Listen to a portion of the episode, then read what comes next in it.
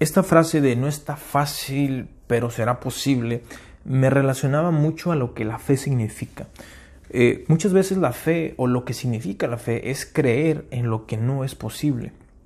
Si no, no se le llamaría fe. A eso se le llamaría conocimiento o convicción de algo eh, que, ya sabemos. Por ejemplo, ocupas fe para saber que si corres vas a sudar. Y es que no, porque como tú ya conoces tu cuerpo y has, you know, te ha pasado muchas veces esto de que cuando tú te ejercitas o hasta cuando te pones nervioso hay gente que suda. Entonces tú ya sabes que el sudar va a ser el producto del ejercicio o de una reacción a tu cuerpo, pero no ocupas fe para creer en eso. Entonces la fe no se relaciona en las convicciones o en las cosas seguras que tenemos. La fe es fe cuando se presenta ante lo que no es fácil o ante lo que no es posible. Ahora, no tenemos la convicción que pasará las cosas. Por eso la fe se le conoce como la convicción de lo que uno espera, pero a la misma vez sabiendo que no lo estás viendo. Entonces, ¿cómo, cómo funciona esto? Ok, no, no teniendo la seguridad que pasen las cosas, pero teniendo la convicción que si creo en lo imposible o en lo difícil, ahí en ese momento estás teniendo fe. Cuando crees en las cosas imposibles o las cosas que no son fáciles.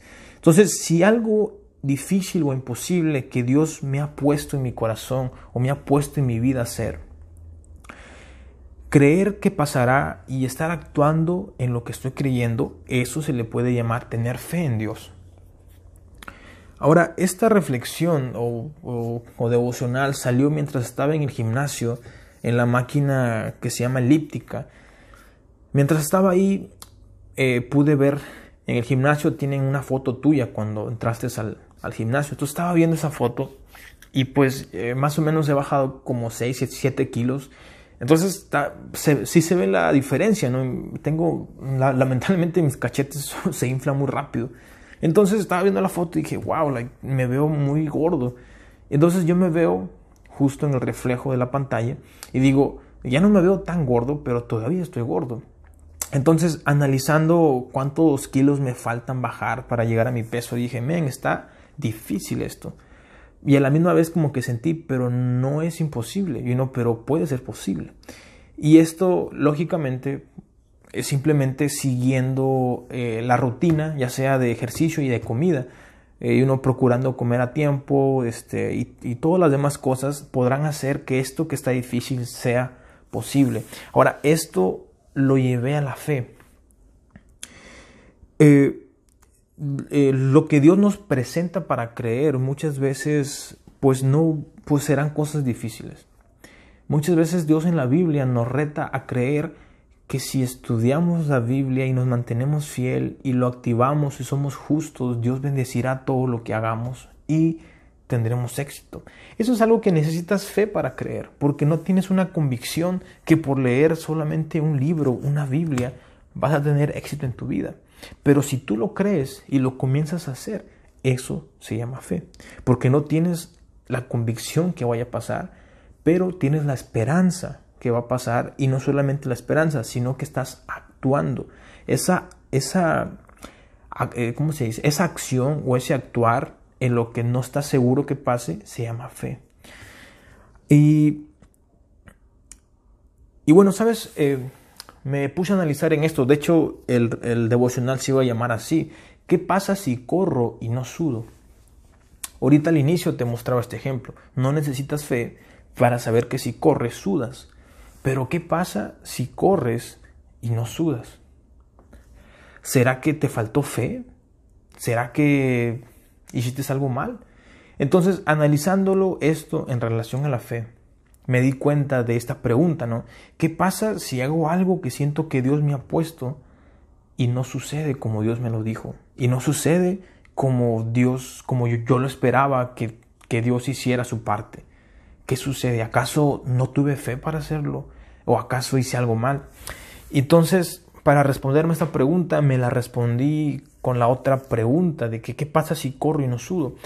Y entonces, viendo en internet algunas circunstancias que pueden pasar es falta de hidratación, eh, también por alguna medicación que estés tomando o en otras ocasiones es que tu cuerpo está teniendo un problema interno y, y, lo que dice ahí es que tienes que irte a checar luego, luego, porque puede ser un problema grave. Entonces, si una persona corre y no suda, no es porque no tenga fe, es porque hay, es porque está pasando algo en el exterior de, que está fuera de su conocimiento y que en este caso está pasando en su cuerpo, que está provocando que no pueda sudar. Y muchas veces me di cuenta que eso pasa con nuestra fe. Tenemos fe de que Dios va a hacer algo en tu familia, en tu vida, y tú decides creerlo, decides orar, decides ayunar, decides tomar el tiempo, pero cuando no pasan las cosas, no significa que muchas veces es, es como te digo, una interpretación, no significa que no hayas hecho bien tu parte de creer. Significa que a veces hay un conocimiento exterior al que tú sabes o al que tú estás viendo. ¿Y qué significa esto? La persona que corre y no suda significa que posiblemente tenga un problema en su cuerpo y su mismo cuerpo al reaccionar, al no reaccionar el sudor, le está avisando de que hey, tienes que checar tu cuerpo. Cuando activamos en fe y no vemos los resultados, a veces esa esa eh, falta de resultado o el no ver lo que esperamos en fe nos está avisando de que hay ciertas cosas que necesitas aprender, hay ciertas cosas que necesitas conocer antes de llegar a lo que estás esperando. Y creo que esa, esa es como la conclusión de este devocional. Nuestra fe en Dios puede ser segura. Dios siempre cumplirá su, su palabra, pero si hay cosas que no te ha permitido ver, lo que lo que estás esperando o en lo que has creído en Dios, no significa que Dios ha olvidado o que Dios no te lo va a dar, significa que hay un proceso que está fuera de tu conocimiento. Y que lo único que te queda te hacer es esperar y uno preguntarle a Dios, Dios, ¿qué pasa? ¿Qué tengo que hacer, Dios? Y Dios no se molesta por porque le preguntemos. Dios no se incomoda porque le preguntemos. De hecho, hay un devocional que pensaba ponerle Dios habla mucho. Porque muchas veces la cosa no es que Dios no nos habla, es que nosotros no hablamos con Dios o no le preguntamos a Dios. Y, bueno, pues ya para terminar este, este ejemplo de que a veces accionamos todo bien y no vemos el resultado, me acordaba también de, Daniel. Daniel el profeta, hay una vez que él empieza a orar por una visión de parte de Dios y llega luego, luego, llega al instante. Y luego, otro tiempo después, él vuelve a ayunar y se demora 21 días en llegar la respuesta y cuando llega la respuesta le dice Daniel, es que había una situación fuera de tu conocimiento, fuera de lo que tú sabes, que nos impedía llegar antes de este tiempo. Entonces hay ciertas promesas de Dios, hay ciertas cosas que nuestra fe está bien, tienes que seguir accionando y no, y, y no te olvides de que a veces hay cosas en nuestro exterior o cosas que Dios quiere enseñarnos antes de llegar a la promesa. Dios te bendiga, espero que te sea de bendición.